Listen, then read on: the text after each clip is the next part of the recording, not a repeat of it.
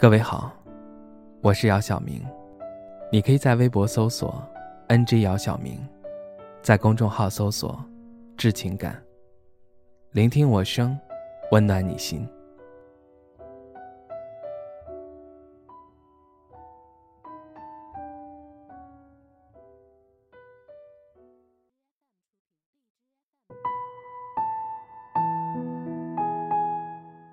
深夜。我辗转反侧，无法入睡，因为就在刚才，阿来告诉我，他今天确诊了中度抑郁症。听到这个消息，我十分愕然。虽然跟阿来有半年的时间没见，但是阿来在我的印象当中，一直属于一个活泼开朗的女孩。她怎么会？她怎么可能？阿来告诉我，这半年。她经历了很多，创业失败，男朋友跟她分手，最痛苦的时候就是夜晚，她无法入睡，常常自言自语，莫名的会流下眼泪。她常常会三更半夜跑到天台。幸好的是，她的妈妈及时发现，现在她在父母的陪伴下积极治疗。听到阿来这么说。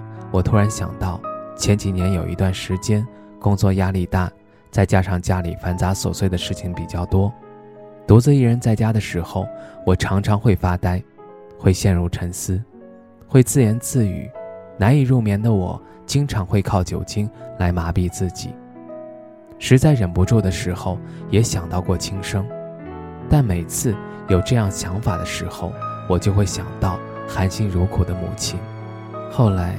我开始自我调节，我尝试看过周星驰的搞笑电影，我也尝试过跑到 KTV 唱个通宵，最后我开始跑步，通过运动让自己得到放松，并且一直跑到现在。抑郁症，在我的字典里是一个可怕的名词。根据2021年权威数据显示，抑郁症的全球患者超过3.5亿。中国就有高达五千四百万人患有抑郁症，占到我国总人口数的百分之四点二，相当于一千个人里面就有四个抑郁症患者。随着社会的发展，普通人也好，名人也好，明星也好，患有抑郁症的人不在话下。让我印象最深刻的就是崔永元。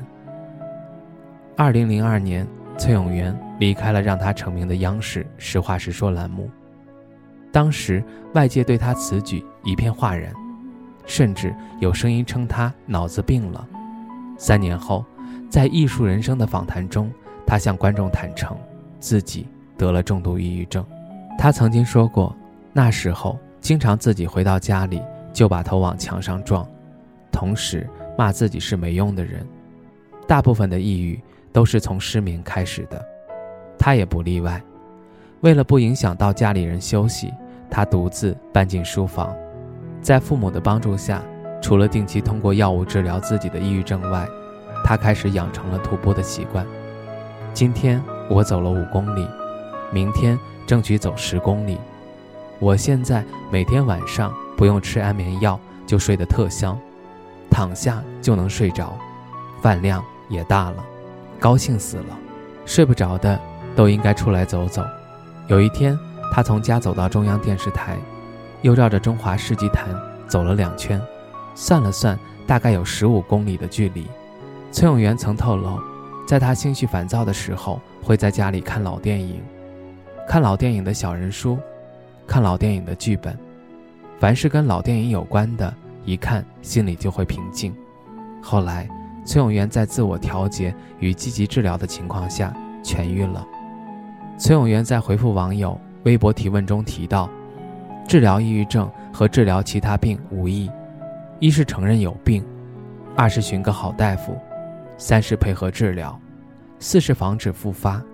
在生与死的较量中，患者本人、医生、亲人、同事、伙伴都能够起着举足轻重的积极作用，唯看客心态的围观起哄有百害而无一益。抑郁症患者有多痛苦？即使你知道，也不一定能理解。但是有一点，如果你身患抑郁症，只有更好的进行自我调节，积极配合治疗，才有可能痊愈。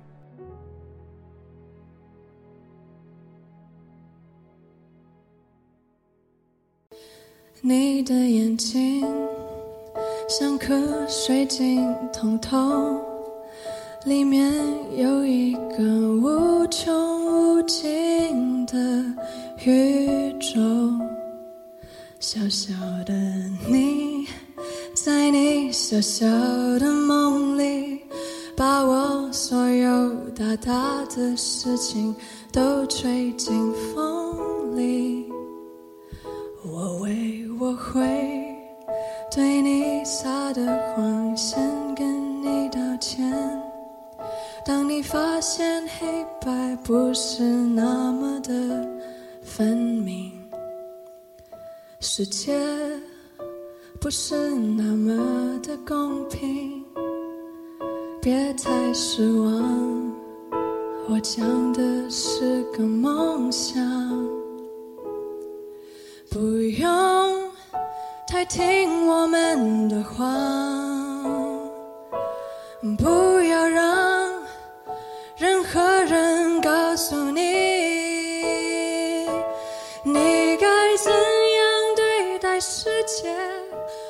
他该怎对你，要跟现在一样随性。让你的眼睛和心依然纯净。可惜世界不及你好，原谅我们，还在找。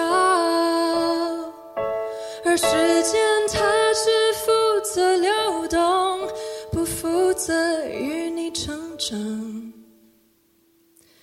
不过你只需要倾听，倾听你的心。你的眼睛像颗水晶通透，里面有一个无穷无尽的宇宙。